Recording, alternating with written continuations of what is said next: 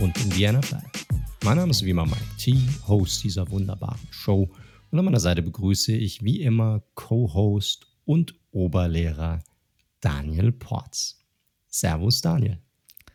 Servus, Oberlehrer. Also da bin ich ja lieber das analytische Herz des Podcasts. Nur weil du wieder SZ und SS in der deutschen Rechtschreibung nicht auseinanderhalten kannst.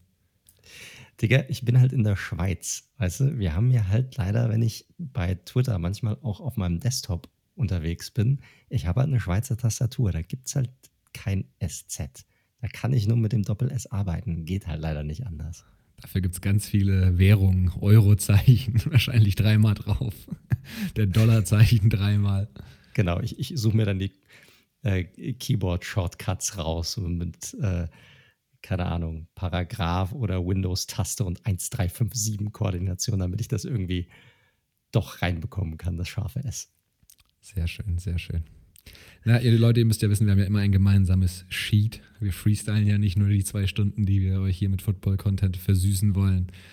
Und äh, da sticht es mir tatsächlich immer im Auge, wenn ich da ein paar Rechtschreibfehler drin fiel. Da kann ich äh, leider nicht aus meiner Haut raus. Ich bin zwar kein Lehrer oder sonstiges, weiß Gott nichts in die Richtung studiert, aber es äh, stört mich.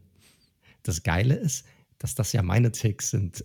Ich weiß nicht, warum du dich an meinen Takes dann störst, an der Rechtschreibung. Ich muss ja damit klarkommen, nicht du. So ein bisschen äh, wie beim Monk. Wenn es da so falsch ist, dann muss es korrigiert werden. Ah ja, genau. Na gut, na gut, Leute letzte Folge vor dem Super Bowl diese Woche. Und äh, wir haben auch, ja, trotzdem einige Themen für euch. Ich weiß nicht, ob es diese Woche ganz so lang wird wie sonst. Wir werden sehen. Das denken wir allerdings auch oft und dann kommen wir trotzdem irgendwie bei zweieinhalb Stunden raus. Also schauen wir mal. Äh, wir haben einige News, einige große News für euch auf Lager natürlich. Dann werden wir nochmal einen, ja, einen detaillierten Blick werfen auf beide Teams. Es gab dieses Matchup ja schon mal während der Regular Season. Da werden wir nochmal einen Blick drauf werfen. Und dann gehen wir im Detail auf die einzelnen Matchups, Offense gegen Defense ein und machen dann natürlich ganz zum Schluss auch unseren Pick für den Super Bowl. Deshalb würde ich vorschlagen, steigen wir direkt ein, lieber Daniel, oder? Los geht's. Los geht's, wunderbar. Und wie könnte man auch, ja, kann man eigentlich nicht anders als mit der Nachricht überhaupt ähm, der vergangenen Woche in der 11 zu beginnen. Und zwar es hat noch vor dem Super Bowl ein echter Mega-Trade stattgefunden. Und zwar die Los Angeles Rams und die Detroit Lions haben ihre Quarterbacks getauscht. Jared Goff ist jetzt auf dem Weg nach Detroit, Matthew Stafford auf dem Weg nach Los Angeles und zusätzlich zu Goff noch ein Third Rounder und zwei Erstrunden-Picks, die nach Detroit gewandert sind. Also ziemlich spektakulärer Trade und einer, der sowohl für das eine Team als auch für das andere Team unglaublich spannend ist und interessant ist. Hm, die Rams scheinen ja auf Erstrunden-Picks generell nicht so zu stehen, oder? Könnte man meinen, könnte man meinen. Also vielleicht die, die, die sich noch nicht so ewig mit der NFL auseinandersetzen, der letzte First Rounder, den die Rams wirklich gepickt haben, war Jared Goff. und das ist ja schon ein paar Jährchen her, wie ihr wisst. Das war 2017 und seitdem haben sie in verschiedenen Trades, sei es für Brandon Cooks, sei es für Jalen Ramsey, immer wieder die First-Round-Picks abgegeben. Ja, ziemlich krass. Also generell die ganze Geschichte ziemlich krass. Ähm, ein Drittrunden-Pick, zwei First-Rounder und noch den eigenen Starting Quarterback. Gut, man wollte ihn loswerden. Rübergeschifft. Die Kompensation, findest du sie zu hoch oder wie bewertest du sie in diesem gesamten ich sag mal, Trade-Szenario. Es soll ja angeblich auch noch viele andere Interessenten gegeben haben für Stafford und teilweise sollen die ja auch ein bisschen weniger geboten haben. Warum war es am Ende so teuer für die Rams, äh, Stafford ja an Land zu ziehen? Ja, du hast es ja schon angesprochen. Zum einen ist es natürlich wird immer teurer. Das ist halt Angebot und Nachfrage, wenn mehrere Teams eben am Start sind. Ich habe gelesen, dass es sogar angeblich bis zu zehn Teams waren, die dann Angebot eingereicht haben. Was wohl relativ sicher ist, kann man ja mal namentlich nennen, waren wohl die Broncos, die Coles, das Washington Football Team und auch die 49ers und die Carolina Panthers. Ähm, also Colts, Washington war, glaube ich, klar. 49ers hat man auch vermutet. Broncos und Carolina. Bisschen überraschender vielleicht. Und wie gesagt, da sollen angeblich noch einige mehr im Rennen gewesen sein.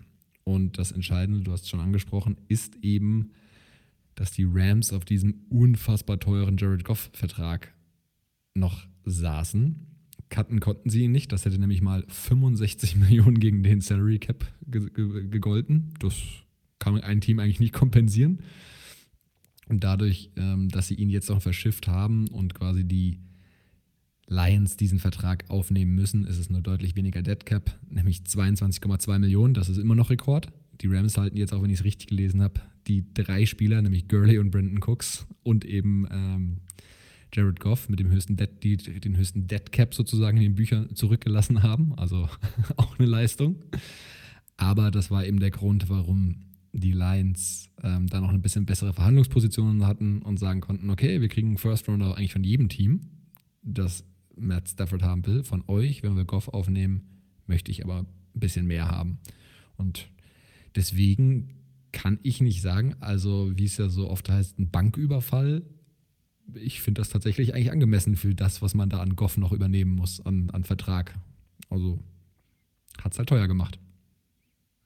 Ja, ziemlich teuer. Und nur um am Ende des Tages Quarterbacks auszutauschen. Und man muss ja extrem überzeugt davon gewesen sein, dass Stafford, ich meine, ein krasses Upgrade zu Goff darstellen muss, wenn man so all in geht gibt ja jetzt tausend Fragen, die man hierzu stellen kann. Also die Standardfrage bei so einem Trade: Wer hat diesen Trade gewonnen? Sind die Nein, sind die, äh, nein, das wollte ich schon sagen, sind die Rams damit sofort irgendwie Super Bowl-Contender? Und äh, der gesamte Approach, ich meine, First Round im Grunde genommen links liegen zu lassen über Jahre hinweg. Wo, wo, wo fangen wir an? Also generell siehst du, ich meine, das ist mal schwierig zu beantworten, aber mal frei raus. Wir haben die Frage ja auch über unsere Social Media Kanäle gestellt, sowohl auf Twitter als auch auf Instagram. Da gab es eine relativ eindeutige Meinung der, der Nutzer. Wie siehst du? Siehst du hier momentan einen klaren Gewinner oder wie würdest du das Ganze bewerten? Ja, also ich sehe bei dem Trade schon die Lions vorne, einfach aufgrund dessen, dass sie sie haben sich halt für einen ganz klaren Rebuild entschieden. Hatten wir schon angesprochen, Dan Campbell, der neue Head Coach, Sechsjahresvertrag. Dementsprechend neuer GM mit Brett Holmes, der, wichtig auch zu wissen, von den Rams kommt. Das heißt natürlich auch ganz genau wusste und weiß, was er an Jared Goff hat und was er an ihm nicht hat. Und das sieht einfach gut aus. Die haben jetzt äh, Goff auf dem Vertrag äh, oder auf dem Roster für zwei Jahre als Bridge QB erstmal. Äh, vielleicht überrascht er uns ja doch nochmal alle und performt irgendwie und ist dann der neue Starting QB in den Lions. Wie gesagt, das Szenario Glaube ich nicht dran, aber es ist ja theoretisch denkbar. Oder sie sagen halt einfach, wahrscheinlich eher 22 als 21, wir picken unseren neuen Starting QB. Das heißt, aus Lions Sicht fand ich das vollkommen in Ordnung, das so zu machen, weil Matt Stafford, wie gesagt, auch schon jenseits der 30 hat sicherlich oder hoffentlich aus Sicht der Rams vielleicht noch ein paar gute Jahre im Tank. Aber ja, so richtig hat das ja auch nicht gewuppt bekommen bei den Lions. Hat viele Gründe, brauchen wir jetzt nicht erst darauf eingehen. Deswegen gefällt mir die Lions-Perspektive, weil sie ganz klar auf einen ja, mittelfristigen Rebuild oder langfristigen Rebuild ausgelegt ist, ein bisschen besser, weil ich finde, du hast schon angedeutet, die Rams haben sich jetzt verbessert von einem, ich sag mal, 20, 22 besten QB zu einem 11 besten QB, irgendwie so in der Range, würde ich das mal ungefähr 10 besten einordnen.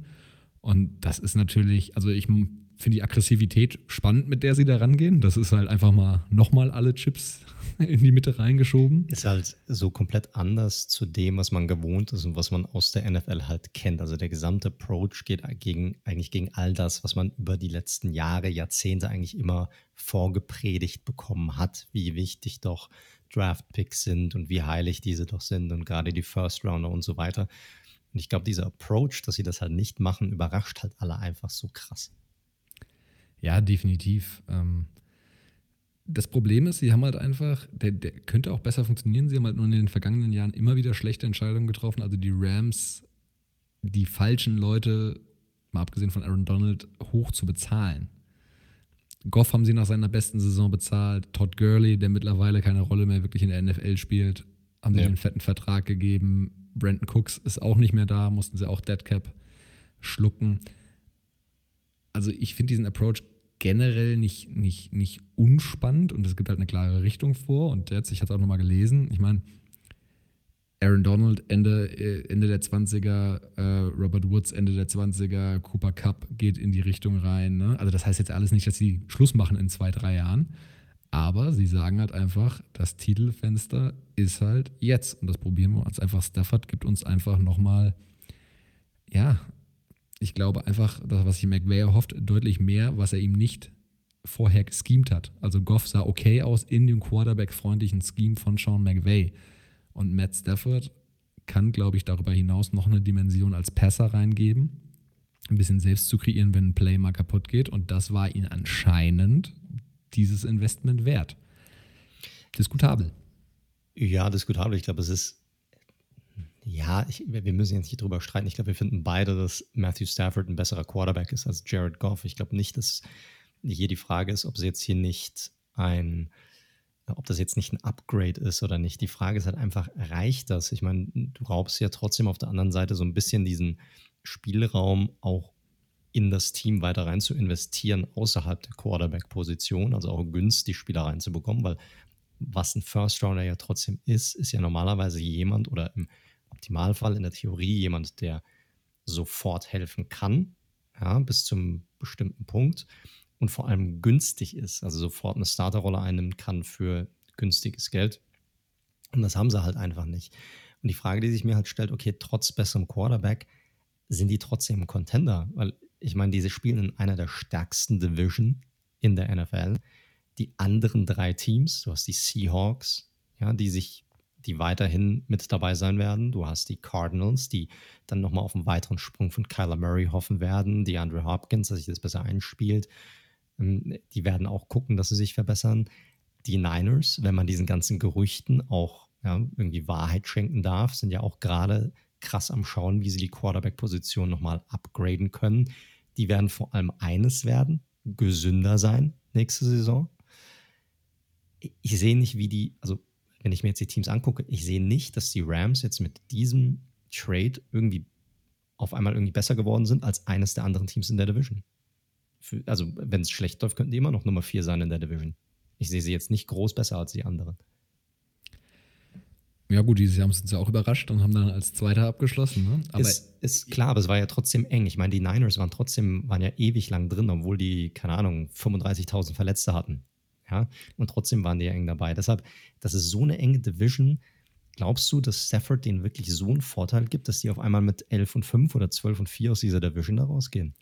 Nein, das glaube ich auch nicht. Also, was vielleicht mal wichtig ist, festzuhalten, wir hatten es ja schon mehrfach angesprochen, die Rams Defense war Nummer 1 2020 und die Offense hat in Scoring auf Platz 18 abgeschlossen, war aber nach Football Outsiders die neunt inkonsistenteste. Also sprich, es war eine es gab Spiele, und das haben wir während der Saison ja auch super oft besprochen, wo Jared Goff echt gut aussah. In, wie gesagt, diesem Quarterback-freundlichen Scheme, das McVay und Shanahan und Co. alle spielen lassen.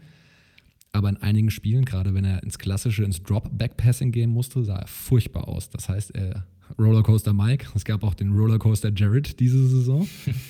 und sie haben ihn sich ja jetzt lange angeschaut und haben gemeint, okay, er ist es nicht. Und Matt Stafford gibt uns anscheinend so viel mehr, dass wir glauben, damit ein Contender zu sein. Wenn du mich jetzt fragst, glaube ich nicht. Ich glaube, dass sie sich verbessert haben. Ich glaube, dass sie dadurch, keine Ahnung, vielleicht auch mal eine Runde weiter in den Playoffs kommen werden.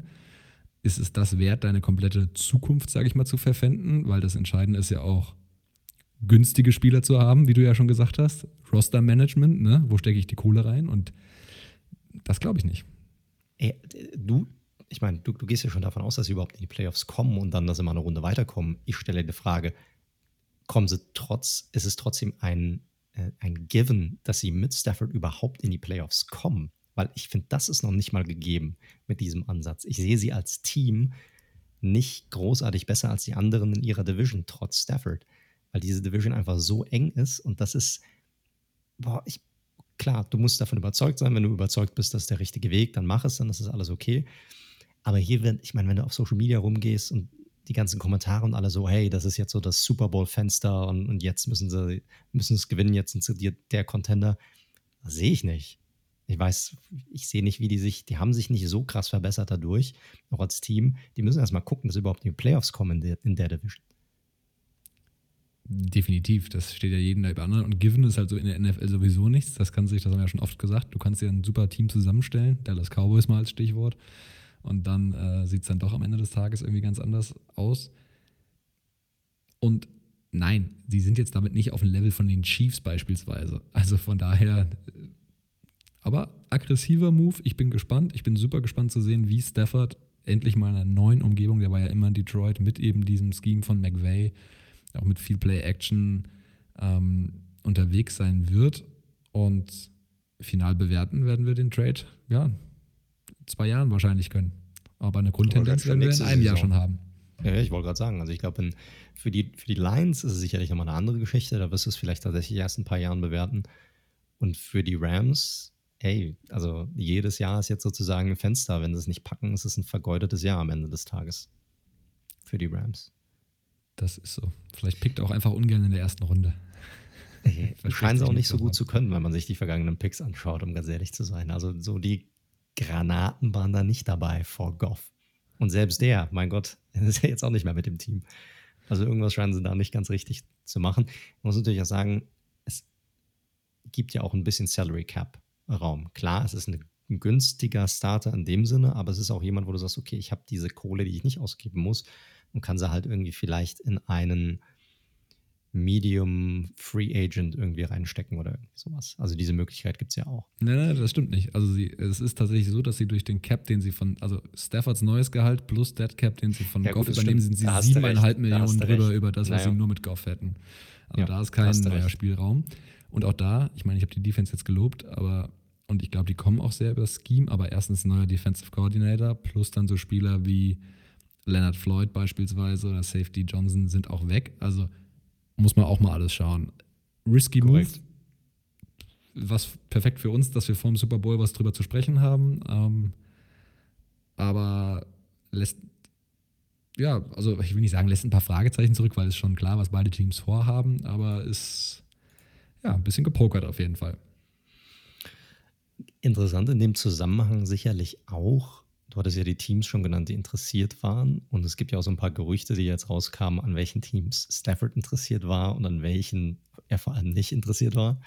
Und äh, da gab es jetzt das Gerücht, dass er auf gar keinen Fall nach Foxborough zu den Patriots wollte, falls die Interesse gehabt haben sollten, was auch nicht ganz klar ist, was sicherlich mit dem lieben Matt Patricia zu tun hat, der jetzt auch wieder aufgeschlagen ist in New England.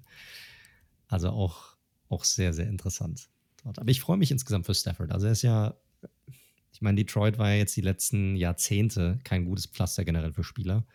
Selbst für richtig gute Spieler, die dort teilweise Hall of Fame-Karrieren gehabt haben, die ja kaum in den Playoffs waren. Ich finde es für, für Stafford ganz gut. Ich meine, jetzt kann er zeigen, was er drauf hat. Auf der anderen Seite, ein Punkt, den wir noch nicht angesprochen hatten, ist so ein bisschen auch seine Verletzungsanfälligkeit, die er jetzt hatte, auch in den letzten Jahren. 2019 hat er, ich glaube, war acht Spiele verletzt. Äh, dieses Jahr waren auch einige Spiele dabei, die er, äh, die er gefehlt hat, wo er Verletzungsprobleme hatte. Ist also auch nicht, nicht nur aufgrund des ganzen Trade-Szenarios und den Picks, die du abgibst, risky, sondern vom Spieler her selbst auch mit, ich sag mal, etwas risikobehaftet. Klar, da müssen die ja checken, was da jetzt strukturell bedingt war. Er ist ja auf jeden Fall ein krasser Fighter. Also hat er dieses Jahr fast immer durch die ganzen Verletzungen durchgespielt, irgendwie noch. Ähm, also es interessiert, ich finde es hochspannend, weil es halt einfach mal so ist, Stafford in einer neuen Umgebung zu sehen, in einem ganz klar definierten System und auch die Perspektive Goff nochmal zum Ende. Für den ist es auch mega wichtig, ne? Der hat jetzt nochmal ein Jahr, vielleicht zwei Jahre Zeit zu zeigen, kann er eigentlich ein Starting Quarterback in der NFL sein? Weil bisher hat er mittelmäßig in einem sehr Quarterback-freundlichen Scheme gespielt, wo auch mit Trubisky ganz okay drin aussieht. Also von daher für Goff auch super, super wichtig und er hat ja auch nett reagiert. Ja, er, er, er freut sich, dass er jetzt endlich mal in einer Franchise ist und in einem Team, die ihn wertschätzt und die ihn auch da haben. Naja. Also, naja. Naja, also könnte vielleicht auch ein böses Erwachen erleben, der, der liebe Goff. Ja? Ähm, wenn wir doch gerade mal nochmal in der Division bleiben, auch bei den Quarterbacks, ich hatte es ja vorhin schon angesprochen, also Rumor, der jetzt heute auch ganz frisch rauskam, weiß, ich glaube, wir wissen beide nicht so ganz, wie wir den bewerten sollen, ist ja, dass die 49ers auch sehr stark äh, danach suchen, die Quarterback-Position abzugraden. Also es gibt ja schon seit Wochen auch die Deshaun Watson-Gerüchte, dass die Niners dort relativ äh, ja, tief mitspielen sollen. Und jetzt ganz neu das Gerücht, dass sie tatsächlich daran interessiert sein sollen, für Kirk Cousins von den Minnesota Vikings zu traden.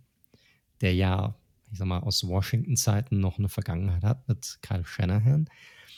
Was hältst du von dem Gerücht? Und falls was dran sein sollte, findest du, er ist ein Upgrade zu Jimmy G? Also, grundsätzlich kann man ja allein schon an der Personalie Stafford konstatieren, die 49ers sind bereit, was auf der QB-Position zu machen. Das sollte man ja vielleicht erstmal, das scheint so zu sein. Deswegen. Du meinst bei der Personalie Garoppolo? Auf, auf, der QB-Position an sich, dass sie da eine, eine Verbesserung haben wollen. Und wenn du mich dann fragst, ist Cousins besser als Garoppolo? Gerade in dem Scheme sage ich hundertprozentig ja. Dann ist halt die Frage am Ende des Tages, Garoppolo können sie, glaube ich, relativ günstig entlassen nach der Saison, wenn ich es mhm. richtig im Kopf habe. Ähm, und dann ist halt die Frage, wie der Deal aussieht, halt einfach. Ne? Ähm, von daher, ey, also ab jetzt, ne, ganz klar, um das einzuordnen, das ist ein komplettes Rumor, was eine Seite aufgegriffen hat. Ähm, das kann aber mal schnell gehen dann. Aber wundern wird es mich jetzt am Ende des Tages nicht, weil, wie gesagt, sie sind anscheinend klar darauf aus, auch da im Win-Now-Modus auf der QB-Position, der wichtigsten Position, ein Upgrade herbeizuführen. Bin auch voll bei dir. Gab ja im Zusammenhang mit diesem Gerücht dann auch das Gerücht, dass die Patriots angeblich daran interessiert sein sollen, Garoppolo in diesem Zusammenhang wieder zurückzuholen nach Foxborough, was auch interessant sein könnte. Ja, weiß ich nicht. Also gut, man kennt ihn halt, man weiß halt, was man an ihm hat. Wird man, wird man sehen. Also ich meine, dieser Roster-Shake-up, gerade auf dieser Quarterback-Position in dieser Offseason in der NFL, ich glaube, das hat gerade erst angefangen. Da gibt's noch, wird es noch richtig, richtig wild zugehen und es hat schon echt wild angefangen jetzt mit diesem Trade. Noch eine weitere Frage dazu. Du siehst jetzt den ähm, Goff-Stafford-Trade und die Picks, die damit zusammenhängen. Glaubst du, das Ganze hat auch Auswirkungen darauf, auf einen möglichen potenziellen Deshaun Watson Trade, weil als ich mir das angeguckt habe, ganz ehrlich, habe ich gedacht, hey, die haben den Texans gerade einen mega Gefallen getan. Also klar, die haben gesagt, sie wollen ihn nicht traden, aber mein Gott, ja, also ich kann mich nur noch an David Gellman erinnern, wo er gesagt hat, hey, we didn't sign Odell to trade him. Weiß nie, was da passiert. Ähm, aber glaubst du, das hat Auswirkungen auf den Preis, der hierzu verlangt werden kann? Nicht wirklich, ehrlich gesagt, weil die Situation, also anscheinend war die normale Messlatte für Stafford ja wirklich das, was wir vorher auch vermutet hatten. Ein First Rounder und noch ein Mid-Rounder vielleicht irgendwie so dazu. Und das war ja anscheinend auch das, was viele Teams auf den Plan gerufen hat.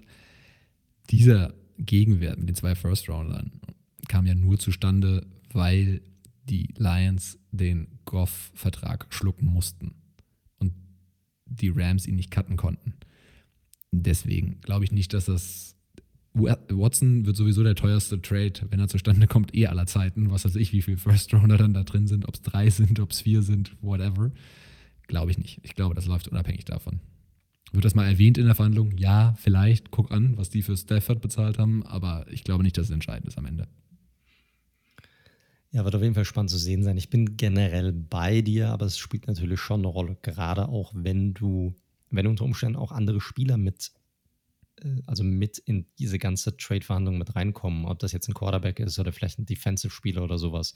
Kam jetzt einer der Beat-Writer der Texans kam jetzt raus und meinte, er wüsste, ja, was ja auch immer mit Vorsicht zu genießen ist, was die Texans wollen würden, dass wenn mindestens zwei First-Rounder, zwei Second-Rounder und zwei Defensive Starter oder Starspieler sogar bei Spielern mit im Boot, das finde ich immer ein bisschen schwierig. Daran glaube ich generell nicht, weil ich glaube, dass die Teams immer die Spieler picken wollen, die sie haben wollen und nicht einfach irgendwelchen, irgendjemanden haben möchten von einem anderen Roster. Deshalb, also ich weiß nicht, ich bin immer, ich glaube immer noch, dass es drei oder vier First Rounder benötigen wird, plus X für, für einen Typen wie Stafford. Aber ja, ich bin bei dir. Also es wird wahrscheinlich kaum Auswirkungen haben auf einen auf einen möglichen Trade beziehungsweise auf die Kompensation eines möglichen Trades. Ja, schauen wir mal. Wilder Quarterback-Markt auf jeden Fall dieses Jahr. Auf jeden Fall, aber auf jeden Fall auch extrem unterhaltsam, das Ganze. Kann man nicht anders sagen. Ja, das waren, das waren die größten News aus der vergangenen Woche mit Abstand. Also ich weiß auch, jeder war ganz nervös auf, auf Twitter, oh mein Gott, was ist jetzt passiert und wie kann man das Ganze bewerten? Und die Nachrichten haben sich im Grunde überschlagen wir waren jetzt gerade bei den Texans, kommen wir zu einer Personale, die davor für Wirbel gesorgt hat, die aber im Zusammenhang mit diesen ganzen Trade-Nachrichten eigentlich komplett mittlerweile untergegangen ist und nur noch, ja, ich sag mal, kalter Kaffee ist. Die Texans haben als letztes Team einen neuen Head Coach eingestellt und es ist jemand geworden, mit dem am Ende ja keiner so richtig gerechnet hat. Oder hattest du den auf dem Schirm? Nein, hatte ich nicht. Also David Cully ist am Ende neuer Texans Head Coach geworden. 65 Jahre jung, sage ich mal. Und äh, vorher Assistant Head Coach bzw. Wide Receiver Coach bei den Ravens gewesen. Ihr merkt schon, er ist der älteste First-Time NFL Head Coach in der League History. Es ist nämlich seine erste Station mit 65. Was soll man dazu sagen? Also, vielleicht kurz noch zu ihm. Er hat vorher schon 27 Jahre Coaching-Erfahrung gehabt, hat auch 16 Saisons mit Andy Reid beispielsweise in, in Philadelphia gecoacht und auch in Kansas City. Da könnte man durchaus meinen, dass ein bisschen was hängen geblieben ist. Andy Reid ist, Andy Reid ist ja nicht der schlechteste Lehrmeister. Aber anscheinend war tatsächlich auch dieses ganze Thema Connection zu den Spielern, Stichwort Watson, und eben ein Leader zu sein, war wohl sehr, sehr wichtig und hat den Texans, ja, war wohl ein wichtiges Kriterium, ihn anzustellen. Teil der Wahrheit ist meiner Meinung nach aber auch ganz klar, dass man gesehen hat, dieser Texans Head Coach Posten war nicht wirklich begehrt. Also ich glaube nicht, dass sich das ein Bienemy oder ein Brian Darboll oder ein Josh McDaniels wirklich angetan hätten am Ende. Das ist keine, ich glaube nicht, dass er die erste Lösung war, die sie haben wollten tatsächlich. Ich glaube nicht, dass der in ihrer Liste ganz oben stand. Boah, ich bin, ich finde das immer so schwierig. Ne? Also, du hattest es ja auch auf, auf den ganzen Social Media Kanälen so, ey, warum würde Bienemy da hingehen oder sowas? Aber Leute, ihr müsst mal bedenken, diese ganzen Opportunitäten, die kommen halt, die wachsen halt nicht auf Bäumen, die kommen nicht einfach so um die Ecke. Nur weil einer einen Job im letzten Jahr nicht bekommen hat, heißt das, dass er ihn dann im nächsten Jahr bekommt, was ja der ein oder andere Kandidat oder Coordinator dieses Jahr auch ja, schon in seiner zweiten oder dritten Runde äh, miterleben musste. Also ich glaube schon, da bin ich, muss ich sagen, bin ich anderer Meinung wenn ein Job frei wird, ich glaube, dann ist den Coaches das relativ wurscht. Die schnappen sich diese, diese Möglichkeit, weil sie halt auch, ich glaube, dass jeder von sich so stark überzeugt, dass sie glauben, dass sie so ein Programm auch umdrehen können, führen können und dass ihre Qualität sich am Ende auch durchsetzen wird. Texans sind natürlich, ist ein, ist ein besonderer Platz. Ich, stimme ich dir absolut zu. Ne? Also die ganze, der ganze Müll, der da die letzten Wochen natürlich hochgegangen ist. Aber es gab schon klare Gerüchte, dass sowohl Bienemy als auch Leslie Frazier, der Defensive Coordinator der Bills, ähm, sich schon Staffs zusammengestellt haben, weil sie wohl ja mit Favoriten gewesen sein sollen auf die Position. Deshalb, ich bin mir nicht so sicher. Also, wie gesagt, es passiert nicht häufig, dass du einen Job angeboten bekommst. Ich meine, Enemy, der war jetzt, keine Ahnung, der hat für Gott und die Welt hat er schon interviewt und hat bisher noch keine Stelle angeboten bekommen. Deshalb weiß ich nicht, ob so jemand so eine Position dann ablehnen würde, wenn sie ihm angeboten wird. Ja, aber ich glaube, dein erster, und das sehen wir auch in immer wieder vielen Beispielen, deine erste Hedgecoach-Position sollte schon einigermaßen sitzen und ein bisschen Gestaltungsmöglichkeit irgendwie mitspielen. Und ich meine, wir haben es jetzt, glaube ich, das ist der vierte Podcast nacheinander, in dem wir über die Texans sprechen und was da alles abgegangen ist und so weiter und so fort. Du hast es angesprochen. Das ist einfach, wirklich nicht gerade der Place to be. Und da würde ich mir schon überlegen, auch vielleicht, dann reden wir halt nicht von, von B-Enemy, reden wir von, von Brian Darble oder Leslie Frazier. Hm, gut, er hat schon Head-Coaching-Erfahrung, aber hm, naja, ich bin hier in Buffalo, ist alles eigentlich ganz safe. Wir werden nächstes Jahr wahrscheinlich eine ähnlich gute, voraussichtliche Saison spielen, weil der Roster bleibt zusammen. Ich glaube, ich kriege nächstes Jahr auch noch einen ganz guten Shot. Die Shitshow, die sollen erstmal gucken, dass sie alles geregelt bekommen und dann will ich wissen, ob da Watson ist oder nicht und dann gucken wir mal weiter. Also von daher, ich glaube, da gibt es schon Überlegungen, wo die sagen, ich nehme nicht jede Head-Coaching-Position, egal in welchem Konstrukt, egal wie verfahren die Cap-Situation ist, egal wie schlecht das Front Office ist. Das, das glaube ich nicht, dass man da alles ich, nimmt. Ich weiß es nicht, Mann. Weißt du, ich muss, guck mal, ne, das denkt man sich auch und dann kommen, werden Positionen frei, wo man denkt, oh, okay, jetzt einer kriegt das. Ich meine, schau dir die Eagles an und dann wird irgendwie Nick Sirianni der neue Head-Coach, wo du halt auch denkst, Alter, was geht ab? Du hast halt einen The Bowl da und du hast einen B-Enemy da und die haben anscheinend nicht mal annähernd eine Chance, überhaupt diesen Job dann zu bekommen oder kommen dann nicht in die nähere Wahl. Und wenn du dich dann selbst gegen solche Kandidaten am Ende nicht durchsetzen kannst, obwohl du natürlich auch, klar, jede Situation musst du für sich betrachten und das natürlich immer auch einzeln zu betrachten, kannst es nicht pauschalisieren. Aber das heißt ja nicht automatisch, dass du dann nächstes Jahr wieder die gleiche Chance bekommst, weil du hattest die Chancen jetzt schon zweimal, hast für mehrere interviewt, hast sie immer nicht bekommen. Und ich würde mir auch dann die Frage stellen, okay, was ist, wenn sich diese Chance gar nicht mehr ergibt? Weil die Leute nicht einfach nicht auf das stehen, was ich halt irgendwie hier rüberbringe. Und dann kommen halt die Texans, egal wie bescheiden dieser, diese Opening sein mag, und bieten mir das an. Boah, ich glaube, da Nein zu sagen, schwierig. Aber gut, ich, ich glaube, da werden wir heute nicht mehr eins, was das, was das richtig, angeht. Richtig, ja. zumal wir uns ja auch beide nur im Raum der Spekulation bewegen. Absolut. korrekt, korrekt. Aber du hast schon angedeutet, ist der älteste Coach. Ähm, paar, eine interessante ähm, Anheuerung gab es in dem Zusammenhang aber auch schon. Er hat direkt seinen Defensive Coordinator angeheuert, und zwar Lovie Smith, ehemaliger Head Coach der, äh, der Bears vor allem, aber auch der Tampa Bay Buccaneers. Ähm, und war auch College Coach bei Illinois und ist jetzt frei geworden und da hat er sozusagen den Sprung wieder zurück in die NFL gewagt und ist ein interessanter Hire. Also hat, spielt eigentlich eine relativ, oder man kennt ihn daher, dass er eine relativ alte Defense eigentlich spielt. Genau. Und da wird es interessant zu sehen sein, inwiefern er dort ja, sich adaptieren kann und anpassen kann, sage ich mal, auf die neuen oder modernen NFL-Gegebenheiten oder ob er bei seinem alten Scheme oder bei seinem alten äh, System aus Bears-Zeiten, sage ich mal, bleibt. Ja, ich finde halt, also ein Satz dazu auch eher, äh, vielleicht mal zur Einordnung, er ist jetzt auch nicht mehr blutjung, also auch schon ein bisschen ältere Garde. Ähm, ich, ich, ich bin da auch so ein bisschen bei, bei, beim alten Otto Rehagel. Es gibt nicht alt und jung, es gibt nur gut oder schlecht. Aber ich finde. Ja, schön, schön, dass du König Otto rausgeholt hast. Das freut richtig, mich. Also, das freut mich. Das dachte ich mir doch. Ähm, aber irgendwie jetzt in der Situation mit so einem alten Coaching-Stuff da irgendwie an den Start zu gehen, kann man auch wieder in verschiedene Richtungen argumentieren. Die einen sagen, ja, jetzt braucht es aber Leute mit Erfahrung, die es beruhigen, das Ganze. Ich hätte mir da ein bisschen jüngeren Drive irgendwie reingewünscht. Aber das nur so mal als meine, mein Gedanke, der mir dazu kam. Ja, gut, er hat wahrscheinlich jemanden gesucht, mit dem er irgendwie gemeinsam dann was aufbauen kann, auf den er sich dann vielleicht über, ich sag mal, zwei, drei Jahre, auf den er sich dann irgendwie verlassen kann. Weil wenn du da irgendwie einen paar 30-Jährigen reinholst, der dann bei guten Leistungen direkt weg ist, ist vielleicht ein bisschen schwieriger. Und ich bin ganz ehrlich, ich bezweifle, dass Lovie Smith nochmal eine Chance bekommt, irgendwie ein Head Coach zu werden in der NFL. Naja, bei der Defense ist er ja relativ weit unten schon angekommen. Das kann ja eigentlich fast nur Kann ja nur besser werden, genau. Sehr gut. Wir haben noch ein paar weitere Coordinator-News. Und zwar bei den Seahawks. Sie haben tatsächlich einen neuen Offensive Coordinator gefunden, Shane Waldron.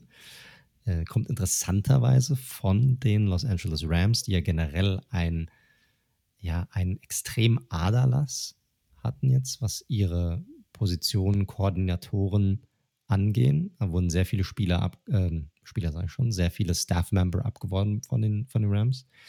Zum einen interessant, weil natürlich ist ein Division-Rival, ja, wo er hinwechselt. Und ähm, wie gesagt, Staley weg, Barry weg, Holmes weg, werden weiter geschröpft hier, die, die Rams.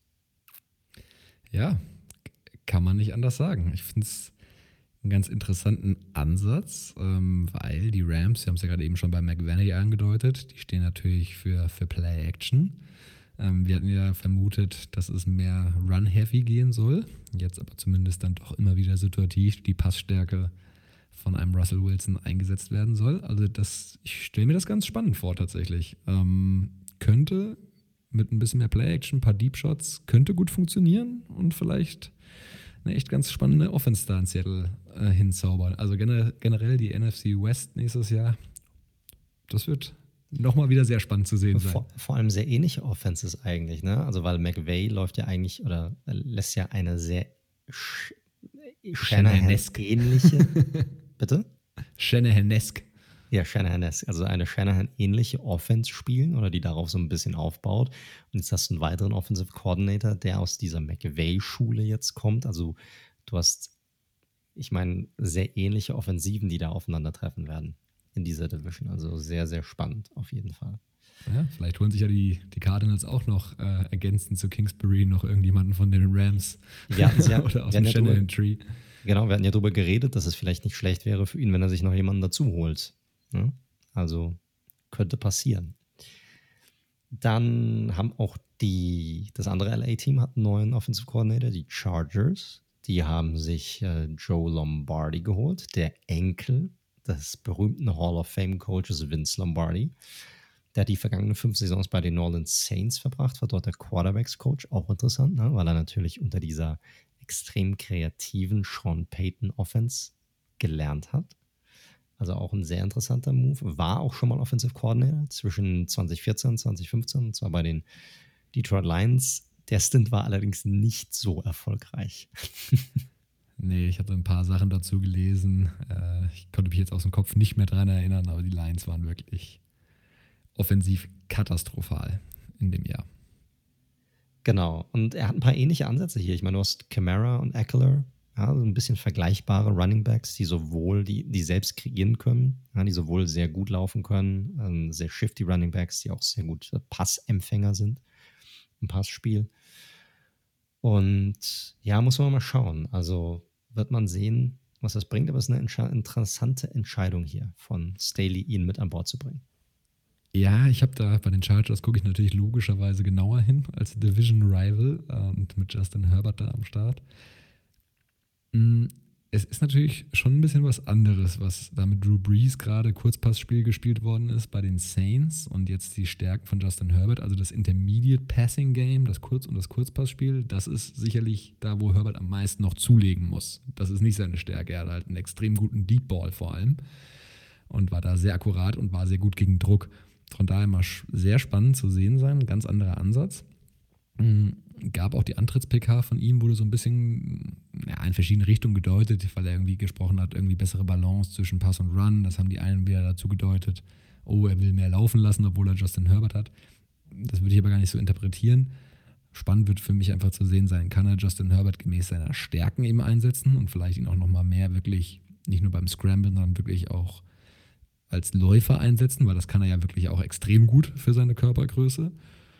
Und da muss man aber gucken, ob Lombardi einen besseren Job macht als bei seiner letzten Position als, als OC oder ob am Ende nur, das gibt es halt in der NFL leider auch sehr, sehr oft, Lombardi, Big Name, die Vince Lombardi Trophy wird ja auch übergeben.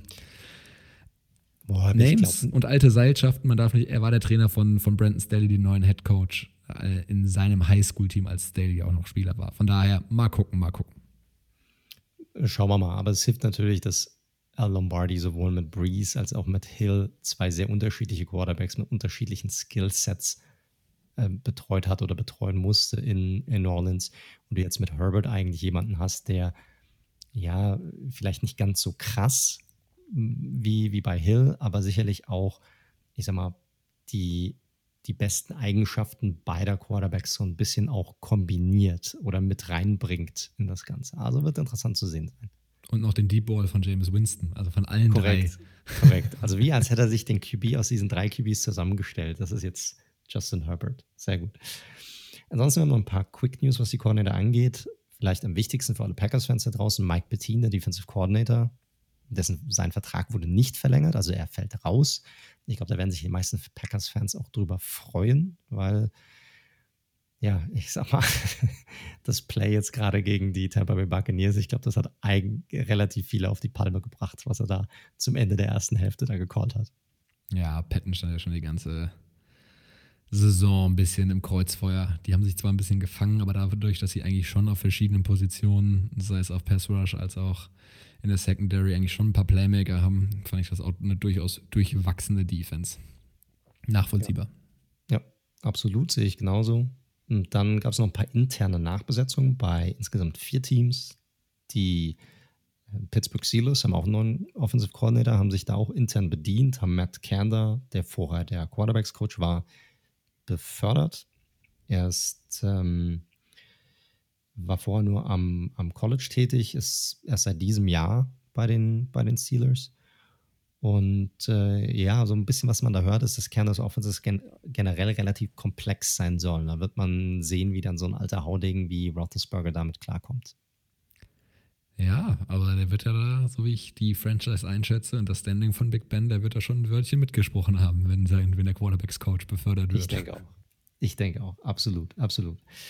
Dann bei den Titans, das war ja auch wichtig, weil Arthur Smith ist weggegangen, ist jetzt der Head Coach äh, der Atlanta Falcons. Die haben Titans Coach Todd Downing befördert. Der ist jetzt ein neuer Offensive Coordinator. Äh, der war schon mal bei den Raiders zugange, war auch schon mal ein, ein Jahr dort und ich meine, dessen Stint war auch nicht gerade von Erfolg geprägt. Vielleicht kannst du uns ja ein bisschen mehr zu ihm erzählen, Daniel. Ja, kann man relativ kurz machen. Also es gab ja diese starke 2016er Saison, wo die Raiders äh, die Division auch gewonnen haben mit einem, boah, ich glaube 13-3er-Record, 12-14, 12-14, 12-4 Record, so rum. Ähm, und dann relativ überraschend den OC gewechselt haben und Downing hat übernommen als äh, ja, damals noch jüngerer Coach. Und es ging halt voll in die Hose. Und nach der Saison war Jack Del Rio als Head Coach weg. Äh, mittlerweile ja bei den äh, Washington Football Team unterwegs. Und Downing und der ganze Staff halt auch mit. Und die Offense, die vorher halt noch mit Derek Carr und damals Murray Cooper noch sehr, sehr gut aussah und als, als junge Stu da so begeistert hat, sah im Jahr danach deutlich, deutlich schlechter aus. War das jetzt Downings Schuld alleine? Puh, schwer zu sagen, aber es war jetzt eigentlich nicht gerade Visitenkarte. Aber jetzt sind ein paar Jahre vergangen. Ist natürlich auch wieder witzig, dass der, dass Mike Vrabel ausgerechnet den Tight Ends Coach befördert an der Stelle mit seiner Historie. Ja, mal gucken. Ähm, interne Beförderung muss man halt immer. Die Leute kennen natürlich alles drumherum und was dann im Endeffekt daraus wird, mal schauen. Ich denke, er wird da von Arthur Smith schon ein bisschen was mitgenommen haben. Hoffen wir es für die Titans. Und dann natürlich bei den 49ers, die hatten auch einen gewissen Aderlass. Ne? Robert Salah wissen wir ja schon, er ist ja auch gewechselt. Ist nicht mehr der Defensive Coordinator, ist jetzt der Head Coach der New York Jets. Und äh, da gab es, musste natürlich Nachfolger her und auch hier hat man sich intern bedient. Demico Ryans wird der neue Defensive Coordinator der ist noch gar nicht so lange als Trainer in der Liga tätig. War, ich kenne ihn noch als Spieler, ja, war ein guter Linebacker und war vorher Defensive Quality Control Assistant bei San Francisco ähm, in 2017 und hat die bei den Niners auch noch die Inside Linebackers in den letzten, innerhalb der letzten drei Jahre sozusagen gecoacht. War als Spieler zweimal im Pro Bowl, Pro Bowl und 2006 sogar Defensive Rookie of the Year. Also wird spannend zu sehen sein, weil man im Grunde weiß man noch nicht wirklich was über ihn als Coach selbst und wie er das, also wird das erste Mal dann auch Plays callen. Wird, wird spannend sein. Interessanter. Move, auch nicht ganz ohne Risiko. Ja, ich mag das irgendwie. Also ich finde bei den 49ers, also ich halte natürlich sehr, sehr viel von Shanahan, muss man auch um, dazu wissen. Ich finde das irgendwie cool, dass sie sich immer aus ihrem eigenen Stuff so ein bisschen bedienen. Ähm, Salah kannte vor drei Jahren auch noch keiner so richtig tatsächlich. Und jetzt Demico Ryans macht wohl echt äh, da einen sehr guten Eindruck. Ähm, offensiv, da bleibt Shannon zwar Playcaller, gibt es ja auch noch einen neuen Namen mit Mike McDaniel, der da neuer, auf ein also wird neuer Offensive Coordinator, aber wie gesagt, Playcaller bleibt halt Shanahan und ähm, ich finde das einen ganz charmanten Ansatz. Und alles junge Typen, die Bock haben, irgendwie was zu beweisen. Du hast gesagt, klar, hast du dann immer die Gefahr à la Salah, dass es dann irgendwann weitergeht. Ähm, aber wenn sie da immer intern quasi für den nötigen Nachwuchs sorgen, kann natürlich auch dafür sorgen, dass du irgendwann ein bisschen zu sehr in deinem eigenen Brei kochst und nicht so viele frischen Wind drin hast. Aber mal gucken. Es wird halt spannend zu sehen sein, was er für ein Typ ist. Ne? Weil ich, ich hatte es ja auch während der Saison mal gesagt, ich finde, also Shannon ist ein super Playcaller, macht das eigentlich wunderbar. Aber er muss sich im Grunde auch nur die, um die Offense kümmern. Oder als Salada war, musste er sich nur um die Offense kümmern. Der hatte eigentlich die Defense komplett unter Kontrolle. Das war sein Ding. Frage ist, ist Ryans so ein, vom Charakter her so ein Typ, der das auch komplett übernehmen kann? Oder wird sich Shanahan auch etwas von der Offense wegbewegen müssen und sich auch ein bisschen um Defense kümmern müssen? Als Head Coach, der ja für alles eigentlich zuständig ist. Und inwiefern das dann Auswirkungen haben könnte auf die Zeit, die er mit der Offense verbringen kann, ob das Einfluss hat auf sein Play Calling und so weiter und so fort, weil wie gesagt, der Tag hat halt nur 24 Stunden, irgendwann musst du auch pennen und die sind ja eh schon am Arbeiten wie die Bekloppten da als Trainer in der NFL. Der Tag hat nur 24 Stunden und irgendwann muss man auch schlafen. Das gefällt mir sehr gut. Es ist wie es ist. Es sind unglaubliche Weisheiten, die ich hier raushaue. Ja. Ich weiß, absolut. Drei Euro ins Phrasenschwein. Genau, genau, ganz genau. Aber worauf ich hinaus will, ist einfach, also schauen wir mal, also ob das Gesamtauswirkungen haben wird auf den, auf Shanahan generell als Headcoach. gut. Und dann noch eine, ich sag mal, Randnotiz eigentlich, was ein bisschen schade ist, weil er ein sehr verdienter Spieler ist, der nie den ganz großen Wurf geschafft hat. Aus meiner Sicht ist das okay so, weil er die meiste Zeit mit den Cowboys verbracht hat. Jason Witten hört auf und beendet jetzt offiziell seine Karriere. Mittlerweile 38 Jahre alt. 17 Jahre lang war in der NFL. Ähm, mit Ausnahme der 2017er Saison auch ähm, ja, fast durchgehend bei den Dallas Cowboys, war ja erstmal ein Jahr raus, hatte ja schon mal aufgehört, kam dann zurück, war dann bei den Cowboys. Das hat so semi gut funktioniert und hat dann gesagt, okay, ich hänge jetzt nochmal ein Jahr dran bei den Raiders, die Interesse an ihm hatten. Ich glaube auch als, ja nicht als Starter, da habt ihr ja Waller, aber ich glaube hauptsächlich auch als, als Führungsfigur. Elfmaliger Pro Bowler, Franchise Recorder bei den Cowboys für die meisten Receptions äh, und äh, ähm, ja, hatte 4000 Yard-Saisons als Tight End und äh, eine Saison mit knapp über 1200 Receiving Yards, was die viertbeste Saison des Tight Ends ist in der NFL-Geschichte. Da muss ich korrigieren. Es sind äh, 1228 Receptions. Das sind ah, die viertmeisten in der NFL-Geschichte. Das ist das Problem mit einem Shared Document. Wir können ja Transparenz reinbringen. Ja, korrekt. korrekt. Genau. Äh, ja, super Spieler. Ich musste ihn mir leider jedes Jahr zweimal angucken für die innerhalb der letzten 17 Jahre und äh, ja, bin froh, dass er nicht mehr gegen uns spielen muss, um ganz ehrlich zu sein. Ja, also schon ein ganz cooler Dude. Ich hatte ihn ja ähm, letztes Jahr bei den Raiders noch ein bisschen verstärkt mitbekommen, wo er wirklich diese Spielertrainerrolle so ein bisschen hatte. Hat auch ein bisschen unverhältnismäßig viel Geld dafür bekommen, dass er da den Posten noch übernommen hat. Ich glaube, 4 Millionen Dollar nochmal gefressen. Aber sei es drum. Kann man ähm, mal mitnehmen. Ja, also ich halte ja nichts mal von diesen ganzen plakativen Aussagen, so ja, das ist ein Winner und der, der, der, der weiß, wie es geht und was weiß ich was, aber ich glaube, der hat schon die richtige Mentalität und kann jungen Spielern einiges vermitteln und wird jetzt auch, wie ich heute gelesen habe, an der Schule seines Sohnes ähm, Head Coach des Footballteams am an der Highschool. Also von daher für ihn wahrscheinlich auch ein sehr netter Zeitvertreib, denn TV-Experte, das hatten wir ja damals, was war er, bei Monday Night Game war er immer am Start, oder? Korrekt. Das war äh, etwas Jetzt. umstritten. Ja, da war nicht so prickelnd, muss man einfach sagen. Korrekt. Ja. Gut, das waren aber auch die Nachrichten für diese Woche. War ja trotzdem viel dabei, wie immer. Und äh, ich würde sagen, jetzt können wir nicht loslegen. Leute, Super Bowl brauchen noch eine Woche und dann ist die Saison leider schon, also die Saison mit den Spielen, die, der zweite Teil, die zweite Hälfte der Saison. Die Offseason, die geht ja danach los, aber das letzte Spiel, nächste Woche Sonntag, der Super Bowl. Und wir wollen natürlich einen detaillierten Blick darauf werfen, auf beide Teams. Und äh, als allererstes würde ich sagen, die, wir machen nochmal eine kleine Preview, weil die beiden Teams haben ja in der regulären Saison schon einmal gegeneinander gespielt. Und es war ja vom Ergebnis nicht ganz unknapp, lieber Daniel. Vom Ergebnis, das hast du schon sehr richtig betont. 27-24 haben die Chiefs damals gewonnen, aber sehr verzerrend, sehr verzerrend. Also wenn ihr euch noch dran erinnert, die Chiefs waren da klar das bessere Team, haben da wirklich extrem dominiert und der Score wurde nur durch zwei späte Touchdowns, also Garbage Time ist jetzt ein bisschen zu viel gesagt, aber es war schon klar, dass die Chiefs das schaukeln werden. Da hat Evans nochmal zwei Touchdowns aufgelegt. Und das war auch dieses Spiel mit diesem überragenden Tyreek Hill, Game, was auch ein paar Fantasy-Owner wahrscheinlich in der Woche sehr glücklich gemacht hat. Der hatte nämlich über 200 Yards im ersten Viertel. Im allerersten Viertel schon über 200 Yards. Und lief am Ende mit 269 Yards, 13 Receptions und drei Touchdowns raus. Also, das war gerade, was das Passing-Game angeht, eine absolute Machtdemonstration der Chiefs. Ähm, und ja, auch Mahomes damals mit viel, über 460 Yards 37 äh, angebrachten Pässen. Also das war ein starkes Spiel der Chiefs damals und Tom Brady damals eher auch wieder so ein bisschen äh, James Winston-mäßig unterwegs. Drei Touchdowns, zwei Interceptions. Musste damals aber auch noch am Rückstand früh ins Risiko gehen. Aber das war damals ein Spiel, das die Chiefs auch deutlich, deutlich hätten gestalten können am Ende. Ja, die hätten wegrennen können direkt am Anfang. Ich meine, das Ding war eigentlich vorbei. Wenn du dir jetzt so ein bisschen die Interviews angehört hast, die letzten Tage, da haben die Bucks ja schon ein bisschen davon gesprochen, so im Sinne von, ja, wir hatten die Möglichkeit, dann noch zurückzukommen und dann liefen wir in der zweiten Halbzeit auf vollen Touren und so weiter.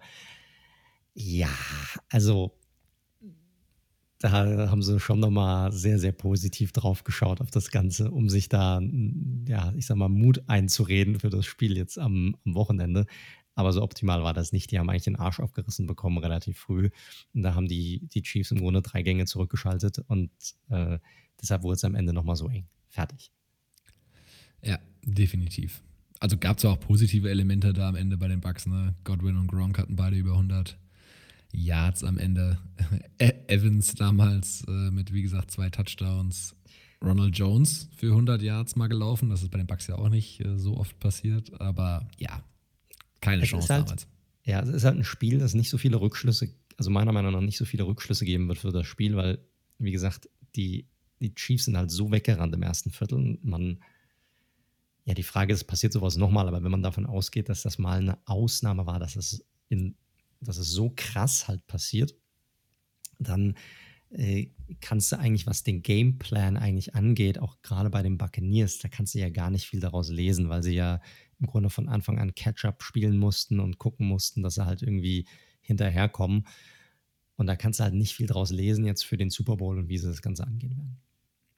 Ja, defensiv werden sie es wahrscheinlich anders spielen am Anfang gerade. Ja, ich denke auch. also hoffe ich. Ich glaube nicht, dass Carlton Davis noch One-on-One mit äh, Tyreek Hill mitrennen darf. Bezweifle. Oder gerade. Oder gerade, um ihn richtig zu verwirren.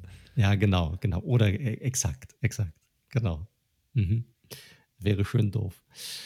Aber gut, wir haben uns mal diese Matchups angeguckt. Du dir ja vor allem jetzt im Detail das Matchup zwischen der äh, Chiefs Offense und mhm. auch gerade der Bucks Defense. Und ich glaube, da wollen wir auch mal einsteigen und mal anfangen, um mal zu sezieren, was, wer hier die, die Upper Hand hat sozusagen, wer hier den Vorteil daraus gewinnen kann. Und dann führ uns gerne mal durch, wo siehst du die Stärken und Schwächen bei der einen Offense, bei der Defense, wo siehst du Matchup-Probleme, sowohl für die eine als auch für die andere Seite?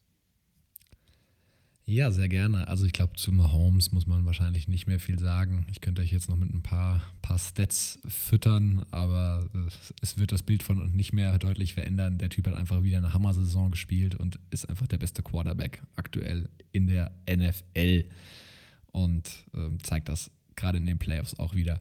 Vielleicht nochmal einen Schritt zurück zu dem Matchup, das wir damals in der Regular Season hatten. Ähm, ich zitiere ja immer sehr gerne dieses, äh, diese QBA-Wertung von ESPN. Das war damals tatsächlich sein, gemäß dieses, dieses Werts, sein zweitbestes Regular Season-Spiel. Also, ne, und da ein sehr gutes, sehr gutes Match gegen die Bucks Defense gehabt. Das mal vielleicht vorneweg allgemein, also die Chiefs sind natürlich, für die, die noch nicht so oft bei uns zuhören, sind natürlich eine klare Passing Offense generell, aber auch gerade was das Thema Passing bei Early Downs angeht, wo ja viele Teams dazu neigen, auch erstmal zu laufen. Wir kommen ja gleich noch zur Bucks Offense. um das so ein bisschen zu unterstreichen, also verrat doch nichts, verrat doch nicht zu viel. ja, das, das, das haben die meisten mitbekommen, wahrscheinlich auch schon mittlerweile. Also Chiefs generell passen in 63 Prozent von ihren Early Downs oder in sozusagen score-neutralen Situationen.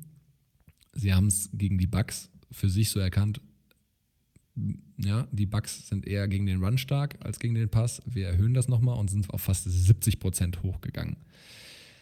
Sprich, generell Running Game spielt das oder traditionelles Running Game spielt bei den Chiefs nicht so eine wichtige Rolle. Run-Pass-Options schon eher, aber wir brauchen auch das Running Game in diesem Matchup wahrscheinlich offensiv bei den Chiefs nicht so genau drauf zu schauen, weil das wird nicht das Mittel ihrer Wahl sein, meiner Meinung nach. Oder es wäre schon sehr überraschend, wenn sie damit probieren, die Chiefs Defense, äh, die, die Bucks Defense zu knacken. Ich traue Reed alles zu. Also er könnte auch sagen, ich fopp die mal alle und lass den Ball irgendwie 30 Mal laufen. Ja, möglich, aber wie gesagt, das würde mich dann doch sehr wundern, ehrlich gesagt.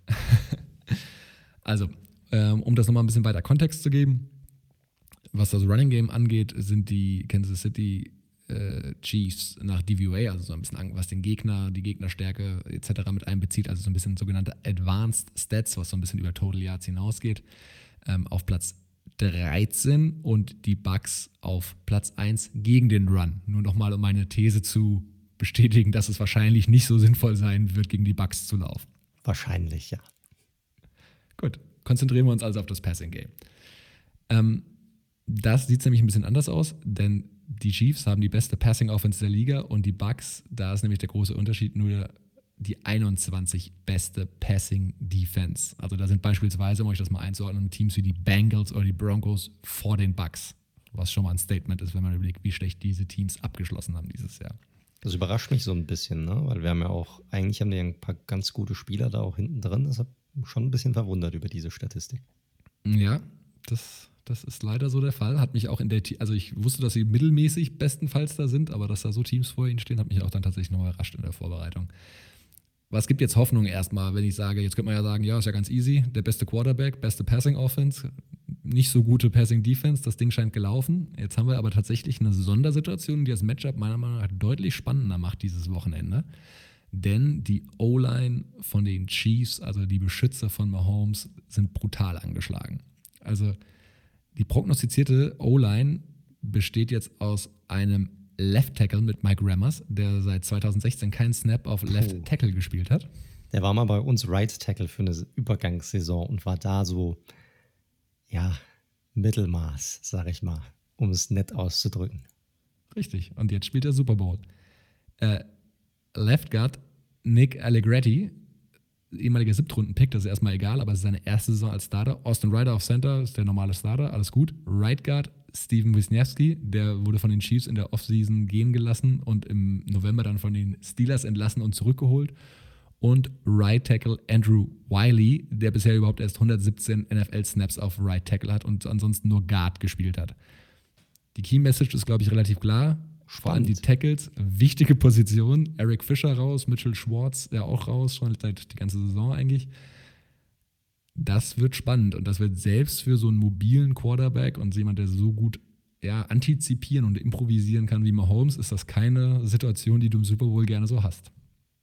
Nee, und ich meine, diese Bucks Defense und gerade diese Defensive Line, die, wir haben es ja gegen die Packers gesehen, wie gut die beiden Edge Rusher sein können. JPP und Shaquille Barrett, die ja fünf Sacks hatten gegen die Packers. Das dürfte gerade für die beiden Tackle eine Monsteraufgabe werden. Definitiv, definitiv. Und also, du hast ja schon angesprochen, Druck erzeugen auf Mahomes. Und das ist grundsätzlich auch das, was die Bucks sehr gut können. Also haben die viertmeisten Sacks in, in, in der Liga erzielt, haben ähm, den Quarterback gepressured, also keinen Sack, aber ihn unter Druck gesetzt, fast elfmal pro Spiel. Äh, das ist der zweitbeste Wert und haben auch den zweitbesten Wert, was wirklich dazu geht, kein Sack, aber den Quarterback, zumindest Quarterback-Hits in der Kategorie. Das Thema ist halt nur, dass die Bucks das normalerweise eben nicht über diesen Foreman-Rush machen, also sprich, dass die vier Leute aus der Defensive Line sozusagen das alleine machen und der Rest eher in Coverage ist, also deckt, sondern dass sie sehr oft über den Blitz machen, sprich, dass es zusätzliche Rusher gibt, Defensive Backs in der Regel eigentlich. Oder auch ein Linebacker, Devin White macht das ja relativ oft. Und da auch so ein bisschen mit verschiedenen Looks den Quarterback zu verwirren, dass er nicht so hundertprozentig weiß, was passiert jetzt, was ist das für eine Coverage und von wo kommt der Druck. Darf ich da mal einhaken, aber ist das jetzt nicht, also da wirst, wirst du jetzt wahrscheinlich drauf hinaus wollen, aber ist das jetzt nicht gerade, wir hatten das ja schon sehr oft in dieser Saison und das wurde gerade von dir sehr oft angesprochen, dass Blitzen gegen Mahomes nicht so eine mega gute Idee sein soll.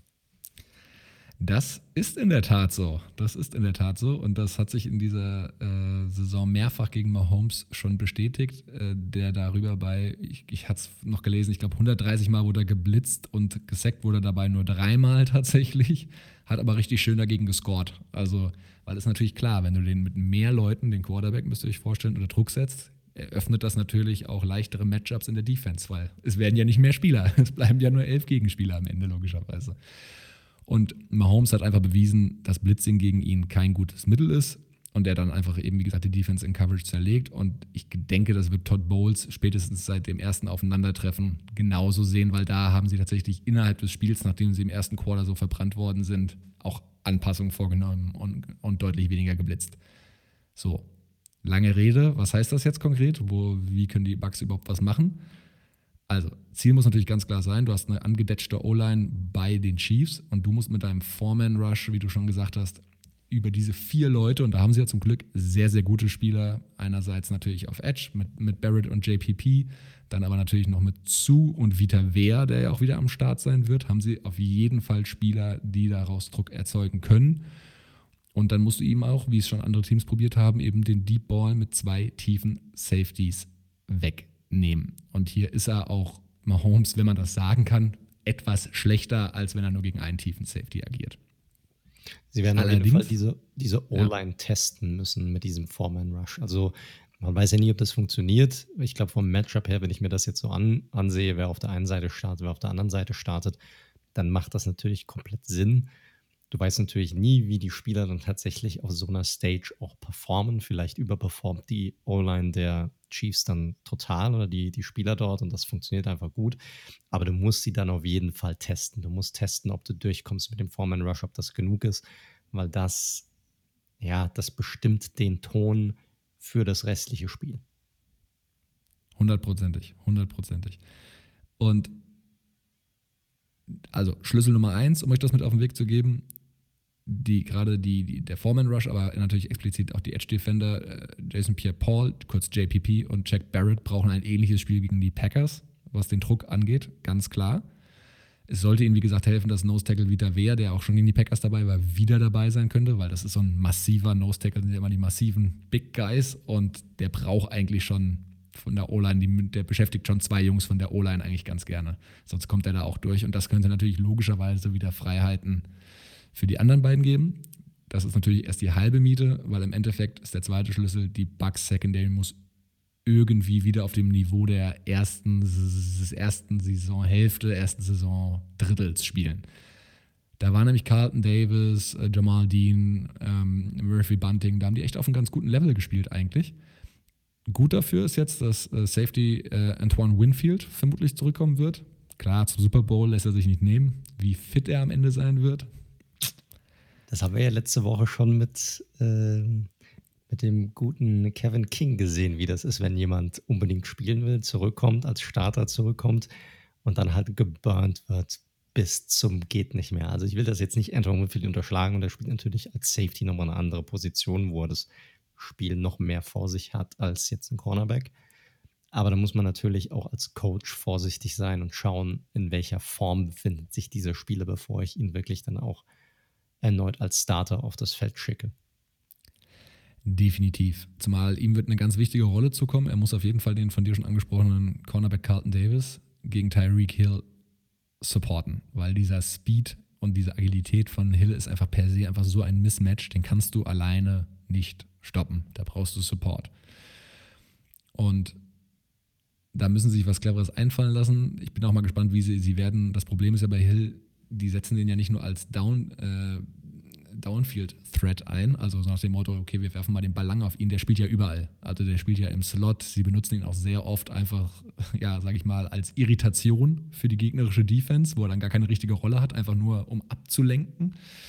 Und ähm, dementsprechend ist natürlich ganz klar, dass sie hier irgendeine Lösung finden müssen für Tyreek Hill, aber genauso, und da kommen wir natürlich zu dem, was wir die ganze Saison immer sagen, es geht immer über Hill und Travis Kelsey, weil die beiden einfach so gut sind und kaum zu verteidigen sind. Travis Kelsey hatten sie im ersten Matchup für seine Verhältnisse okay im Griff. Der hatte nur 80 Yards. Das wäre für die meisten anderen Tight Ends ein gutes Spiel. Für ihn war es tatsächlich below average. Der hatte nämlich tatsächlich als Tight End über 90 Yards average dieses Jahr. Das ist auch krass, Mann.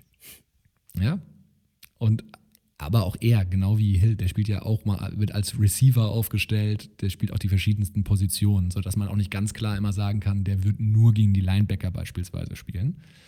Aber sicherlich auch vermehrt. Und das Ding ist, eigentlich haben die Bucks da mit Devin White und Lavonte David meiner Meinung nach eigentlich so mit das beste Linebacker-Duo aktuell in der, in der NFL. Also Top 3 auf jeden Fall. Wer jetzt das Beste ist, kann man diskutieren. Und insbesondere in Coverage haben die eigentlich beide ihre Stärken.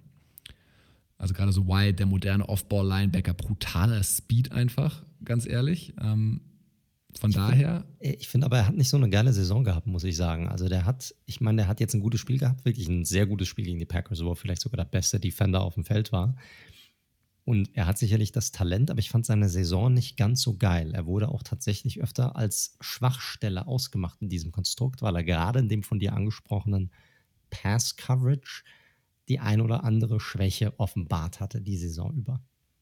Ich also ich weiß, halt- es noch, ich weiß es noch beim Giants-Spiel, da wurde er extrem oft auch attackiert. Deswegen. Und das hat, da hat er echt nicht, nicht gut ausgesehen. Und bei den, sag mal, bei den ganzen Podcasts, die ich auch höre, gerade was die Giants angeht, im Vorfeld, da wurde dann auch drüber gesprochen, dass das tatsächlich mh, momentan so ein bisschen eine Schwäche bei ihm ist.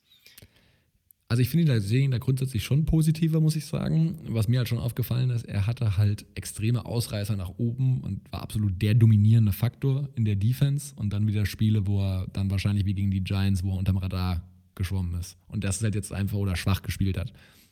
Jetzt ist halt die Frage, was ist er für ein Typ Spieler, ne? Läuft er, du hast es angesprochen, im Super Bowl zur absoluten Höchstform auf tatsächlich?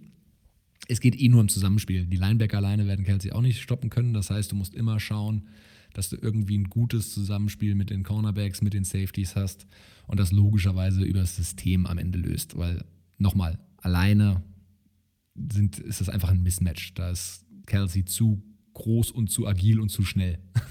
das, eins davon wird es am Ende dann sein.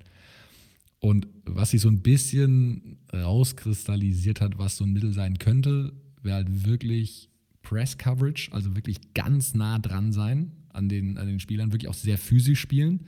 Da könnte vielleicht das eine Rolle spielen, was wir letzte Woche beim Packers-Bucks-Spiel schon besprochen haben, dass die Schiris so ein bisschen mehr durchgehen lassen, ein bisschen legerer pfeifen, weniger Flaggen verteilen. Weil, also mit so ein bisschen äh, Raum lassen, ein bisschen Soft-Coverage, da wirst du gegen die Chiefs untergehen. Du musst da wirklich hart spielen, physisch spielen, natürlich im Rahmen dessen, was erlaubt ist. Und so irgendwie probieren sie im Griff zu haben, so wie sie es auch ein bisschen, auch wenn es ein anderer Receiver-Typ ist, mit Davante Adams letzte Woche eigentlich sehr gut geschafft haben. Und so bitter es ist am Ende, das sind jetzt alles so kleine Schlüssel, die dabei helfen könnten, diese Turbo-Offense von den Chiefs zu stoppen. Aber so banal es klingt, wenn man sich anschaut, was der beste, die beste Möglichkeit ist, die Chiefs Offense zu stoppen, ist, dass sie wenig auf dem Feld steht, dass du in lange Drives gehst. Weil wenn wir mal gucken, die einzigen, die sie geschlagen haben, waren ja meine Raiders damals, wo sie fast 36 Minuten den Ball hatten, Possession hatten, lange Drives hatten. Weil die zweite Niederlage der Chiefs damals in Week 17 gegen die Chargers, die ist ein Muster ohne Wert, wo da haben nämlich die verschiedenen Starter auch nicht gespielt. Und ja, das ja, mach, ist, sagen wir mal so, in Kombination als Schlusswort, die sehr krass angeschlagene O-Line plus die Defensive Front, wenn sie dann in Coverage einfach mal ein richtig starkes Spiel, und das musst du halt im Super Bowl äh, probieren, aufs Feld bekommen, dann sehe ich da einen Funken Hoffnung, dass die Bucks Defense die Chiefs stoppen kann. Ich kenne eine, eine gute Strategie, die die Bugs öfter mal fahren, die sie wahrscheinlich auch anwenden werden. Aber da kommen wir ja gleich dazu. Denn äh, ich habe die Aufgabe gehabt, mir mal die Bucks Offense und die Chiefs Defense im Gegenzug mal ein bisschen genauer anzuschauen. Und auch hier, wir fangen mal an so ein bisschen mit den Statistiken. Ähm, ich glaube, das ist der Standard, müssen wir mal drüber gehen. Ähm, wenn wir uns mal die Buccaneers, wenn wir mit denen anfangen bei, die, bei der Offense, war die drittbeste in der NFL, was Score, Scoring angeht, während der Regular Season. Ähm, insgesamt die siebtbest gerankte Offense. Bucks hatten die zweitmeisten Passing Yards mit knapp über 4600 Passing Yards als erstes Team in der NFL-Historie, jetzt in den Playoffs, welches 30, mehr als 30 Punkte in drei aufeinanderfolgenden Playoff Road Games gescored hat. Das muss man auch erstmal hinbekommen. Und die Bucks sind natürlich relativ heiß momentan, haben jetzt die letzten sieben Spiele hintereinander gewonnen. Also ist ein Team, das ist hot. Wenn man jetzt zu den Spielern selbst kommt, äh, ähnlich wie bei Mahomes, ich glaube, zu Brady muss man jetzt nicht großartig viel sagen. 4633 Passing Yards, die meisten eines Quarterbacks in der Historie der NFL bei einem neuen Team.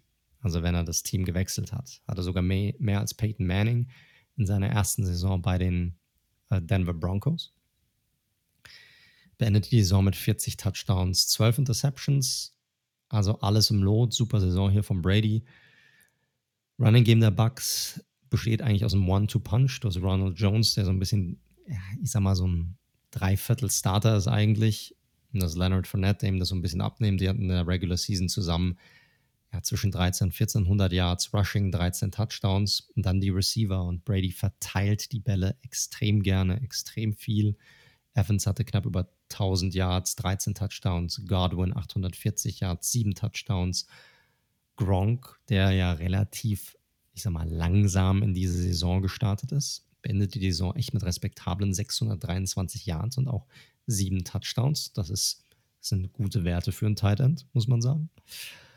Ähm, Brown knapp unter 500 Yards, vier Touchdowns. Miller hatte knapp über 500 Yards, drei Touchdowns. Also ihr seht hier sehr viele Receiver.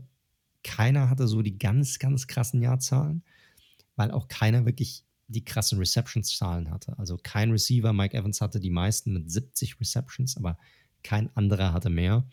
wenn man das mal vergleicht mit so einem Stephon Diggs oder mit einem DeAndre Hopkins, die beide über, über 100, weit über 100 Receptions hatten, dann ist das natürlich schon ein Unterschied. Brady mag es einfach, den Ball zu spreaden und schön zu verteilen.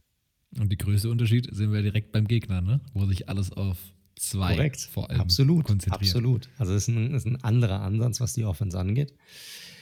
Schaut man sich auf der anderen Seite die Chiefs Defense an oder generell die Chiefs, klar, 25 der letzten 27 Spiele gewonnen, inklusive des Super Bowls. Also während die Bucks natürlich sieben Spiele hintereinander gewonnen haben, muss man natürlich auch sagen, die letzten zwei Jahre der Chiefs sind bombastisch gewesen, wenn man die zusammennimmt. Die Defense selbst war auf Platz 16 während der Regular Season, also so Middle of the Pack eigentlich. Hat in der abgelaufenen Saison, wenn wir jetzt auch schon die Pass-Offense angesprochen haben, der Bucks, die 14. beste Pass-Defense. Statistische Leader auf Seiten der Defense bei den Chiefs ähm, hat man die beiden Safeties, muss man da auf jeden Fall nennen. Sorensen hatte 91 Tackles, die meisten, zwei Forced Fumbles, drei Interceptions. Und dann natürlich den absoluten Superstar dieser Defense, Tyron Matthew, 62 Tackles, 6 Interceptions, führte auch die Chiefs an, was die Interceptions anging. Haben ein gutes Linebacker-Duo mit Hitchen, Wilson, beide hatten jeweils über 70 Tackles.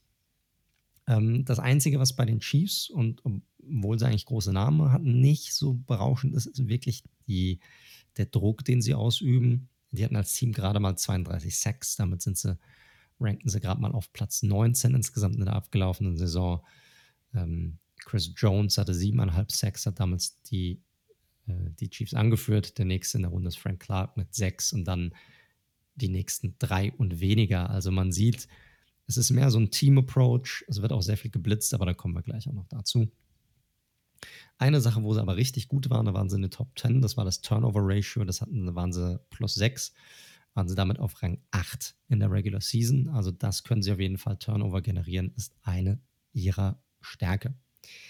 Wenn wir jetzt so ein bisschen zu den Strategien kommen, ich habe mir mal zuerst die Defense angeschaut bei den Chiefs, auch weil ich mit dem Defensive Coordinator bei den Chiefs sehr gut vertraut bin, alter Bekannter von den Giants, Steve Spagnolo, der jetzt schon drei Super Bowls als Defensive Coordinator gewonnen hat kommt aus der guten alten Jimmy Johnson Schule, der der damalige Defensive Coordinator war bei den Philadelphia Eagles über gefühlt Jahrhunderte hinweg.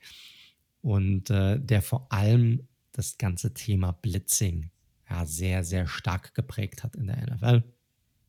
Und das ist auch so ein bisschen ein Stempel, den Spagnolo mit aufnimmt. Seine Teams sind generell oft aggressiv und das sieht man auch bei den Chiefs, die blitzen nämlich auch extrem viel. Wir hatten das Thema Blitzen hier auch schon bei den Buccaneers, das ist auch bei den Chiefs der Fall.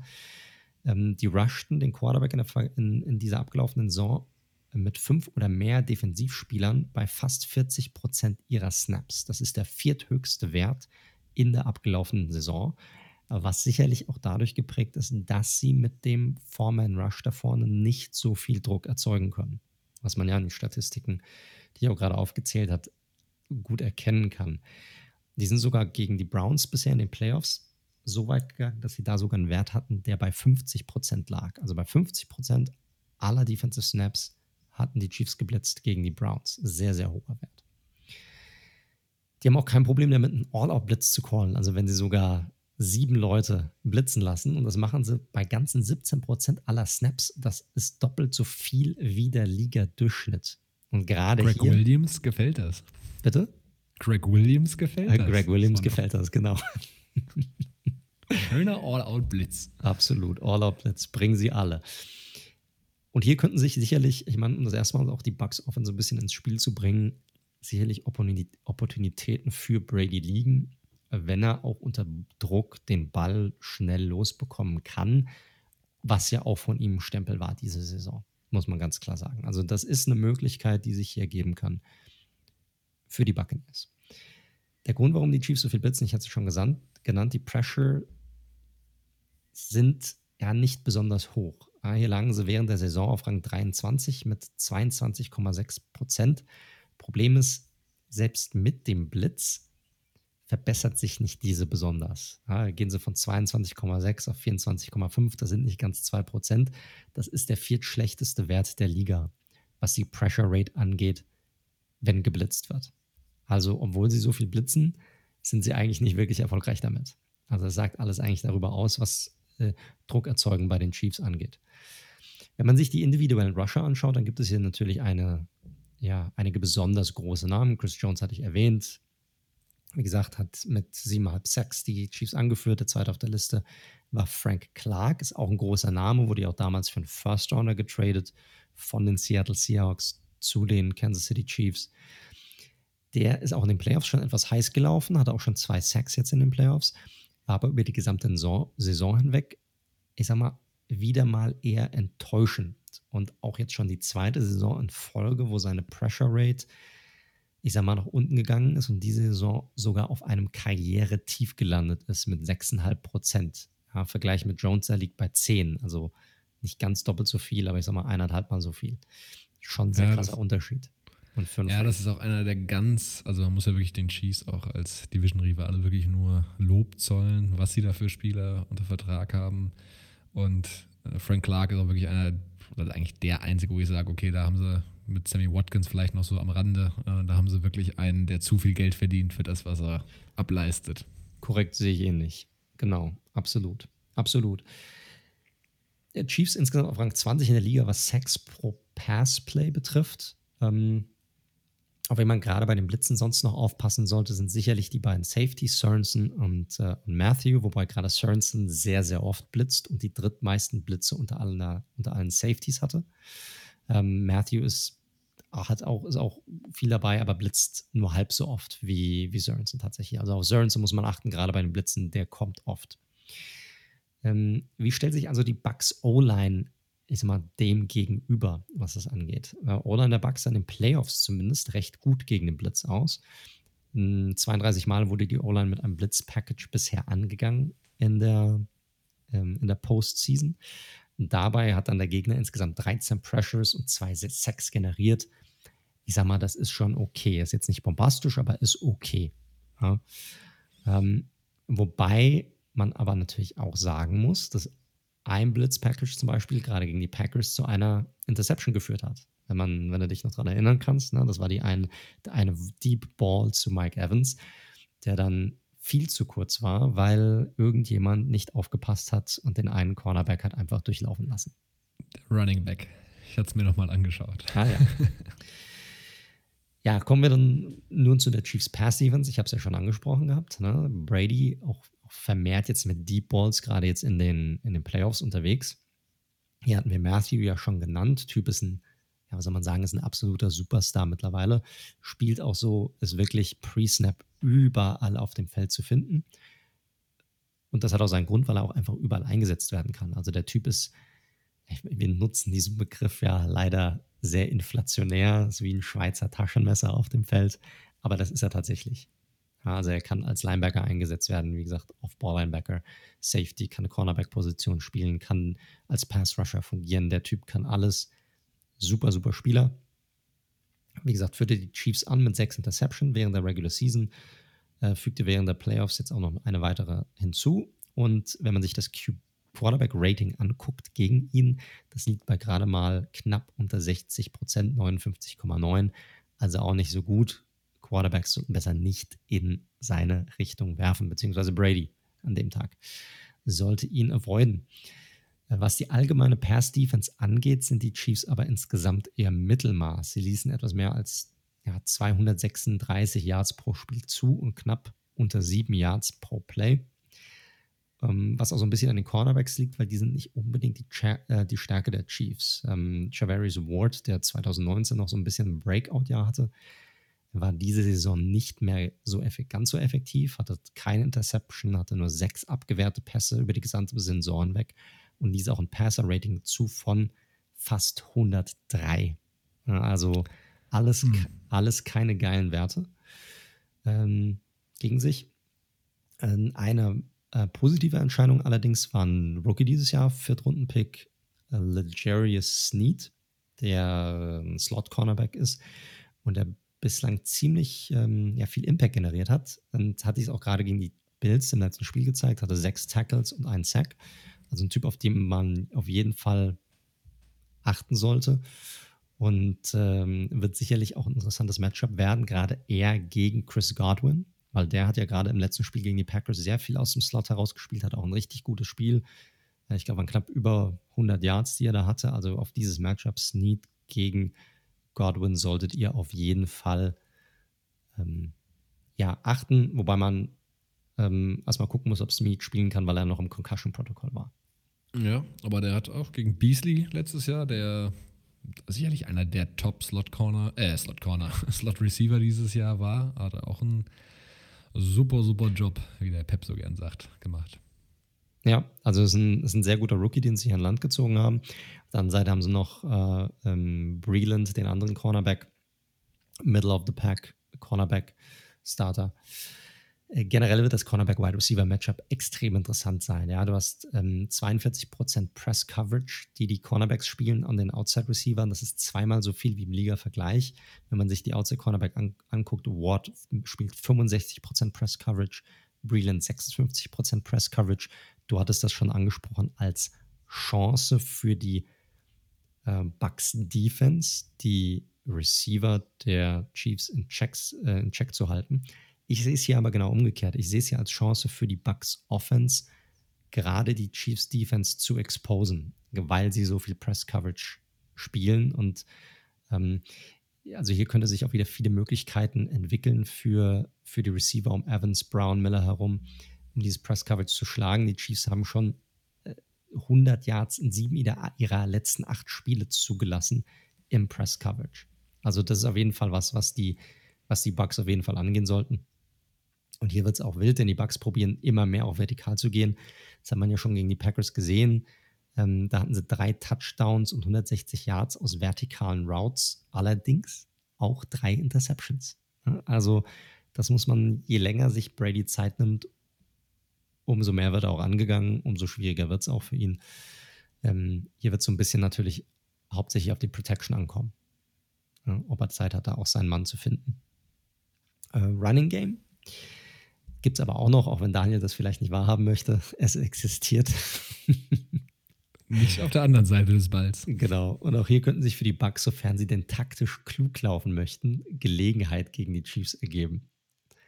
Äh, denn äh, die Run-Defense der Chiefs, die lassen knapp über 122 Yards pro Spiel zu, über 4,5 Yards pro Carry und liegen damit auf Platz 21 und 17 respektive in den beiden jeweiligen Kategorien.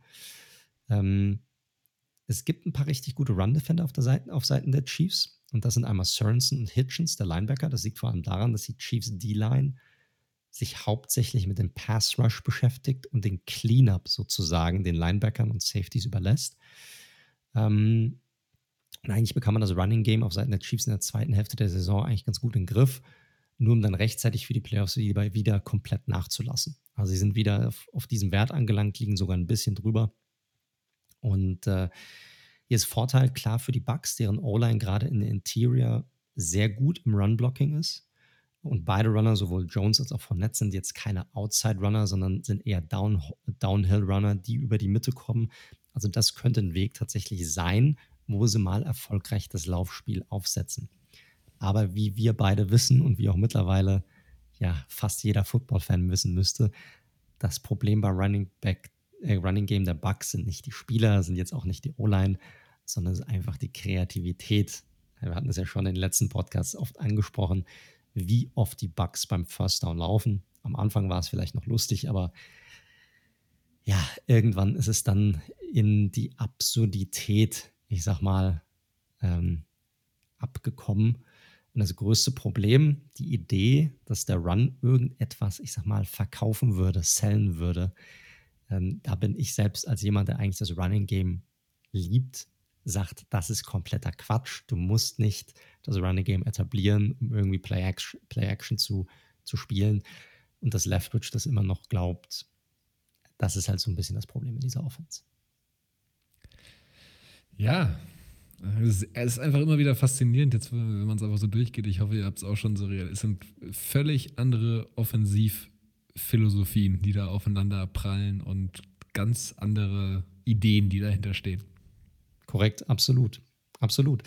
Haben wir noch ein Thema, das hier noch äh, zum Schluss, und das ist das Thema Red Zone Offense. Und da sind die auch nochmal ein weiterer Punkt, der, den ich als Vorteil sehe bei den Bucks, weil auf dem Papier zumindest haben sie hier ein verdammt gutes Matchup. Tampa Bay erzielt fast 70 Prozent ihrer, also bei fast 70 Prozent ihrer Red Zone Trips einen Touchdown. Damit sind sie die siebtbeste Offense in dem Bereich. Die Chiefs Defense dagegen steht hier auf dem letzten Platz, was das angeht. Und die haben eine Red Zone Touchdown Rate von über 75 Prozent.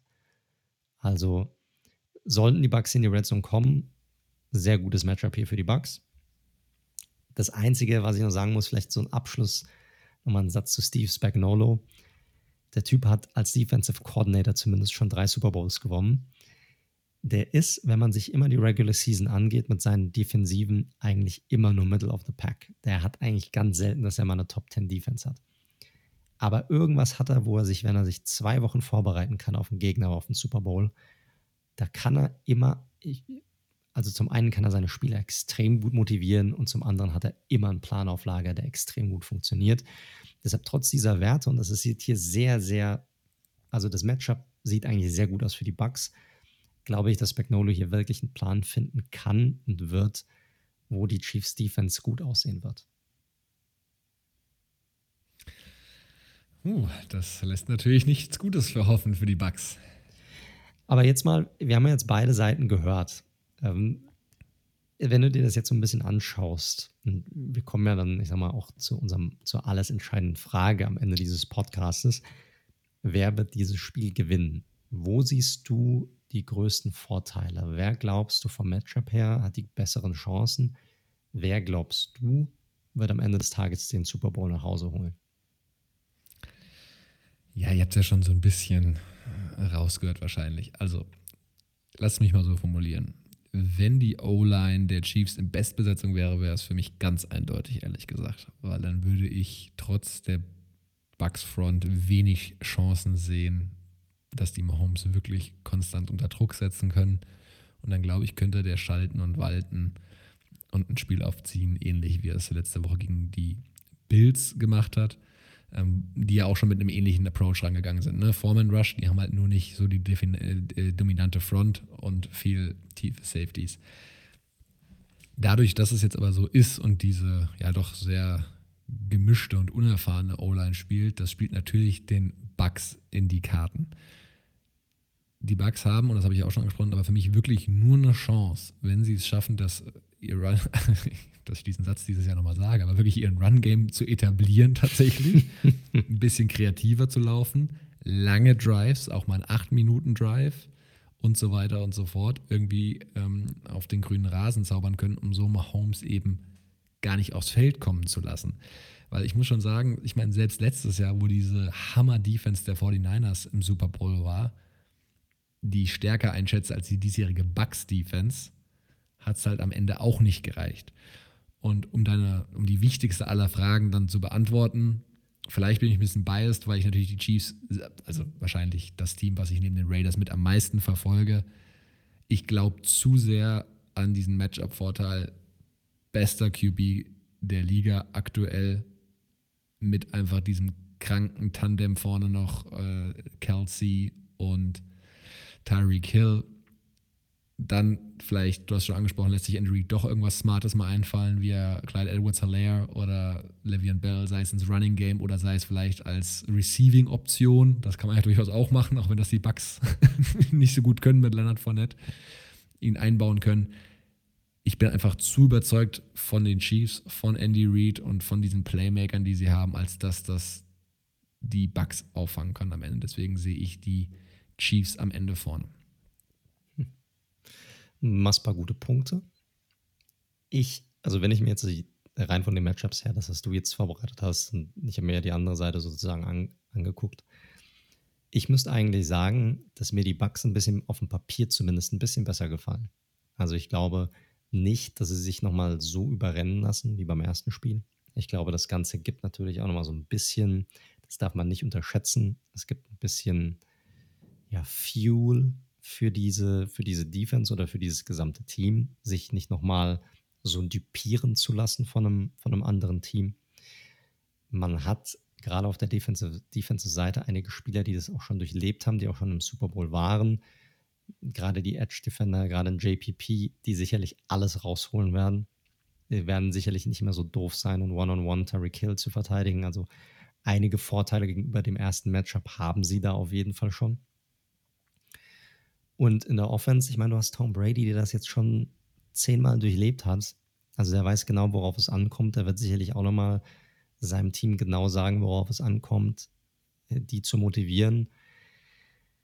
Du hast natürlich auf der Offensive-Seite ganz viele Leute, die noch gar nicht auf so einer Stage waren. Also die Frage ist, wie werden sie mit sowas klarkommen? Wie nervös werden die sein? Können die ihr volles Potenzial abrufen oder nicht? Also das ist nochmal eine Frage, aber ich finde, die haben gerade gegenüber, also Bucks Offense, Chiefs Defense, haben sie eigentlich einen klaren Vorteil. Bei der Defense, glaube ich, werden sie sich halt einfach nicht mehr so foppen lassen. Oder das wäre so normalerweise meine Meinung, wenn ich jetzt da drauf schauen würde. Der Unterschied für mich und warum ich genau wie du auf die Chiefs gehe, ist weder der Quarterback noch die offensiven äh, Waffen, die sie haben, sondern es ist das Coaching. Also ich halte Andy Reid für einen deutlich besseren Coach als, ich finde, Bruce Arians ist ein toller Coach, aber einen deut trotzdem deutlich besseren Coach als Bruce Arians und auch einen deutlich besseren Coach als Byron Leftwich. Und äh, deshalb glaube ich, dass die äh, Chiefs am Ende des Tages ja, den Super Bowl mit nach Hause bringen werden. Ja, du sagst es. Andy Reid, sicherlich natürlich, ich hatte ihn gerade eben ja nur so etwas am Rande erwähnt. Geiler Typ, überragender Coach einfach und ja, was, was soll man noch zu ihm sagen? Er hat es jetzt letztes Jahr zu, endlich geschafft. Ich habe ja wirklich mitgefiebert. Bei diesem Super Bowl, muss ich sagen, bin ich wirklich ein bisschen neutral, ehrlich gesagt. Also, mhm, sind beides. Ich, ich, bin ja eigentlich ganz gerne immer, ich finde es immer cool, wenn einer gewinnt, der ihn noch nicht gewonnen hat. Ähm, aber ja, ähm, Brady, wissen wir alle, der hat mehr Ringe, als er an einer Hand Finger hat. Ähm, Mahomes mache ich mir leider auch wenig Sorgen, dass der noch sehr, sehr viele Ringe sich an den Finger stecken wird. Und das Team ist ja auch relativ ähnlich zu dem der Chiefs des Vorjahres. Von daher gehe ich da wirklich maximal neutral in das, äh, in das Spiel am Wochenende. Ich genieße es einfach. Wird, glaube ich, eine, eine gute Show. Korrekt, ich freue mich auch einfach nur drauf. Ich glaube, es wird, eine, wird ein cooler Super Bowl werden, auf jeden Fall vom Spiel her. Also ich hoffe es zumindest, dass es ein recht ausgeglichenes Spiel wird. Und mir ist es komplett egal, wer am Ende diese Truppe 4 mit nach Hause nimmt. Sehr gut. Gut, Leute, damit haben wir euch hoffentlich ein bisschen Futter gegeben, ein bisschen Food for Thought für den Super Bowl. Ähm, wenn, könnt ihr uns gerne sagen, äh, wen ihr glaubt, wer den Super Bowl gewinnen wird. Könnt uns ja gerne äh, kontaktieren. Ja, den Red Zone Football Podcast findet uns auf allen gängigen Podcast-Plattformen von Apple Podcast, Deezer, Stitcher, Google Podcast, Spotify. Sind da überall drauf. Falls es euch gefällt, dann drückt heftig den Abonnieren-Button, hinterlasst auch gerne eine Bewertung, da freuen wir uns auch immer drüber. Ähm, ansonsten, falls ihr Ideen habt, Feedback geben wollt, äh, könnt ihr uns auch gerne direkt kontaktieren. Am besten über unsere Social Media Kanäle, ähm, entweder über Twitter unter dem Handle redzone underscore live oder auch über Instagram unter dem Handle at redzone.live. Das ist auch unsere Website im Übrigen www.redzone.live. Da könnt ihr uns auch kontaktieren und zwar über das Kontaktformular. Und dort findet ihr übrigens auch über den Abonnieren-Button alle möglichen ja, Podcast-Plattformen, die, die ihr mögt, wo ihr unseren Podcast im Grunde finden werdet. So, dann hätten wir noch eine einzige Sache in eigener Sache, weil äh, wir haben ja das, die ganze Saison über ähm, unser Tippspiel, wir haben ja jetzt getippt, wir haben uns beide für die Chiefs entschieden.